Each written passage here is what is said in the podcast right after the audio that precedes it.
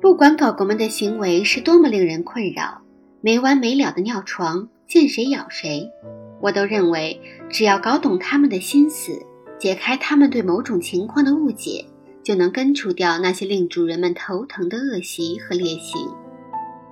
然而，我也知道，世界上没有两条一模一样的狗，就像世界上没有两片完全一样的树叶。狗狗们惹的麻烦，表面看来差不多。可究其细微处，你总能发现差别。而且，我诊断过的狗狗很少只有一种劣行，大部分情况是各种顽劣的行径同时出现在一只狗身上。所以，我也开始使训犬方法尽量适应不同狗种的不同行为。说实话，这很难，但我以此为目标。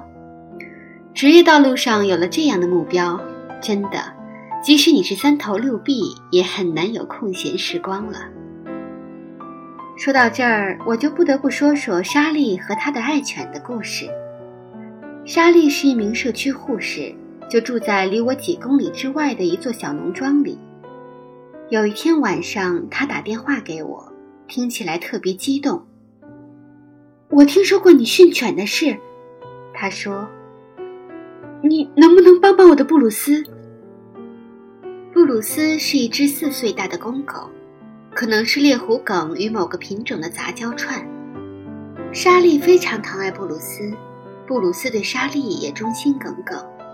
可问题是，布鲁斯实在是太忠心了，以至于一刻都不愿和莎莉分开，一点都不夸张，真的是一刻都不行。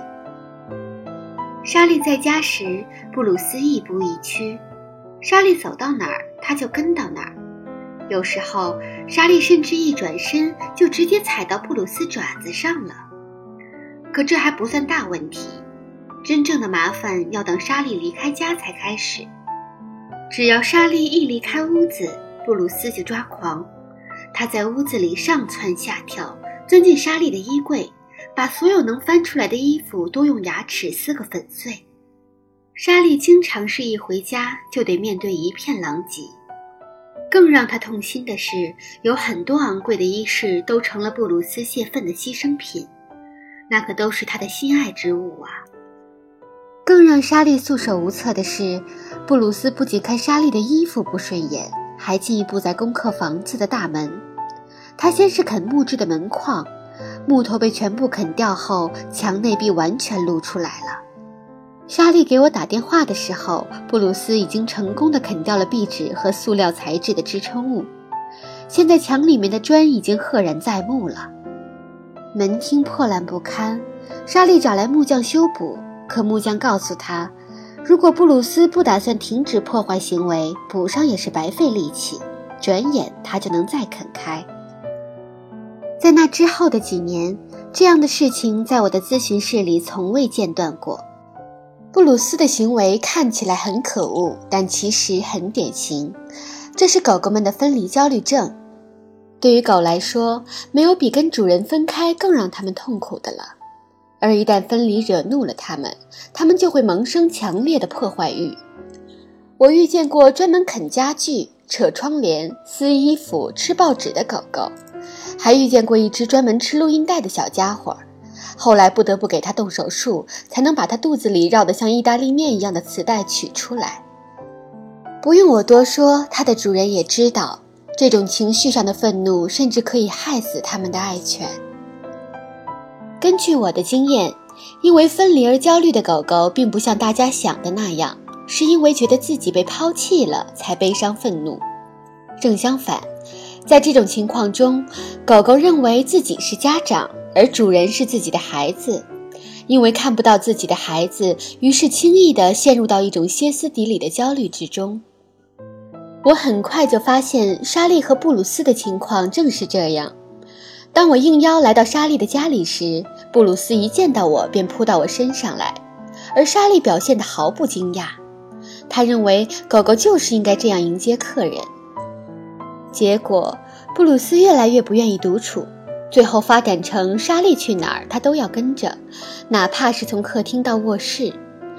这种人宠关系表面上看起来非常亲密，令人羡慕，而且莎莉刚刚跟自己的男友分手，正需要这样的情感补充。但我知道，这种过度的亲密正是布鲁斯恶行的根源。我询问了莎莉的日常安排，很快就发现问题所在。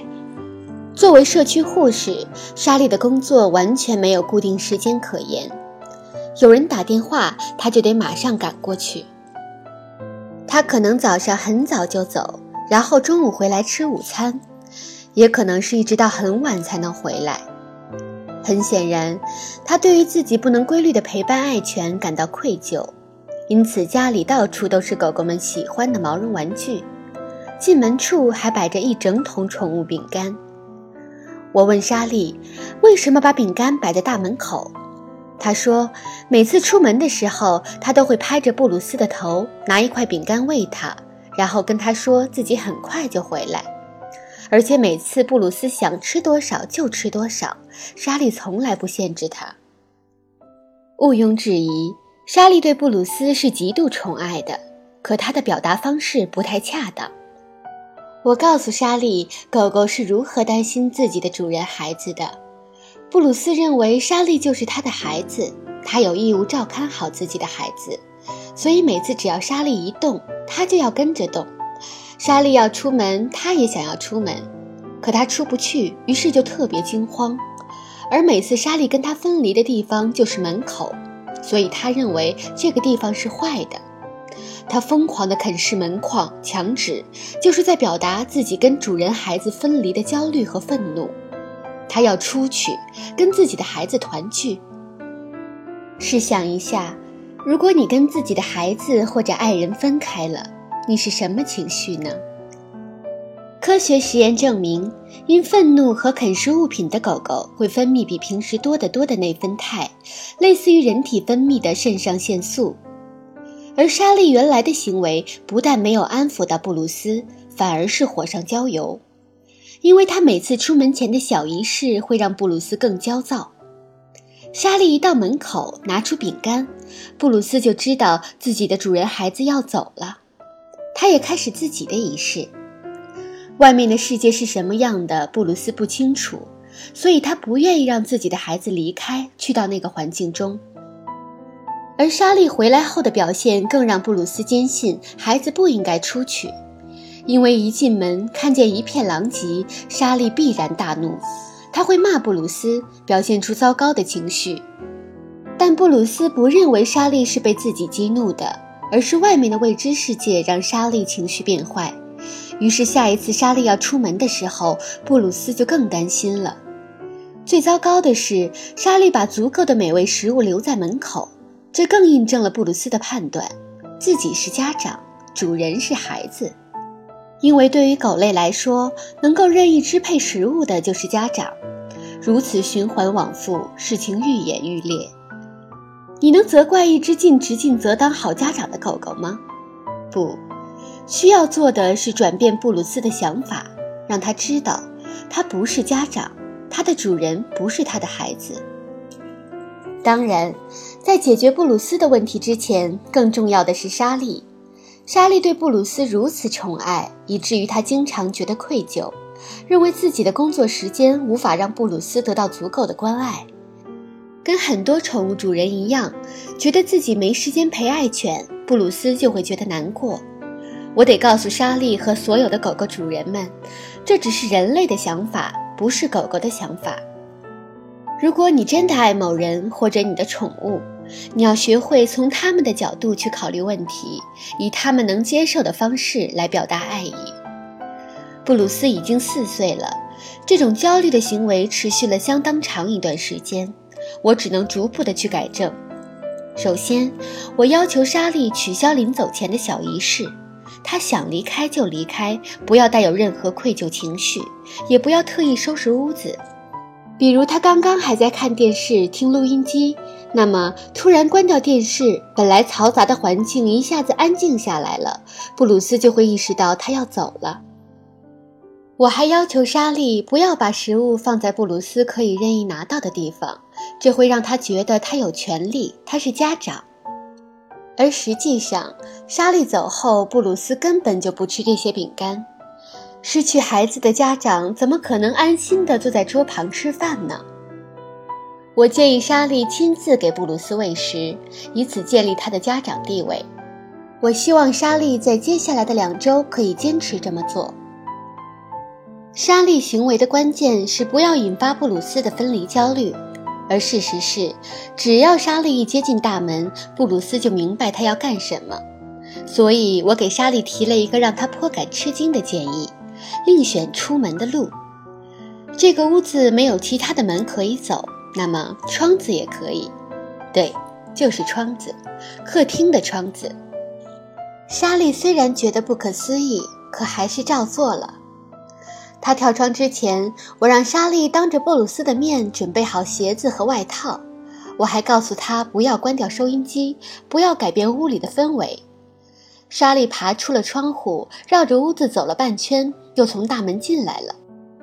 他进门前，我已经告诉他，不要对布鲁斯有任何特殊的表示，不要急于抚摸他的头，不要去抱他。这意味着莎莉是家长，她可以想离开就离开，想回来就回来，无需征得布鲁斯的同意。实验结果很成功，布鲁斯刚开始表现得很茫然，但并不惊慌。我让莎莉多重复几次，而且逐次增加跳窗和进门之间的间隔时间。于是莎莉不断的离开、进门，对布鲁斯视而不见。几次下来，布鲁斯就不再紧张了。每次他看到莎莉走后又回来了，而且情绪上没什么变化。最后一次，莎莉发现布鲁斯不再去啃大门了。很多宠物主人都不明白，干嘛非要树立主人的领导地位和家长形象？他们喜欢跟自己的爱犬平起平坐。原因有好几个，首当其冲的还是狗的狼性本能。当狼群结伙出去觅食的时候，他们都清楚自己也许无法活着回来，永远都会有死伤的可能性，所以每次分离之后都要迅速地确立新的领导者。狼群的生存模式中必须有领导者和被领导者这种清晰的分割，否则无法合作猎食。所以，狗也是本能的在定位自身的角色。只要主人一离开，狗狗又无法判断主人去了哪里，什么时候才能回来。所以，主人再次出现时，不管离开的时间是多么短暂，狗狗都急需重新确立领导角色。一周过去后，布鲁斯的焦虑明显改善了，已经很适应莎莉的短暂离开。也许邻居看到莎莉每天从窗户跳出来，会觉得不可理喻，可莎莉跟我都不在乎，甚至有点乐在其中。很快，莎莉又被电话叫去照料病人，可这次当她晚上回到家时，布鲁斯并没有像往常一样热情地扑上来，而是蹲在原地，摇头摆尾地欢喜着。这一对的感情更深厚了，因为他们更加互相信任了。而莎莉终于请来了木匠师傅，开始修理他那漏洞百出的门厅了。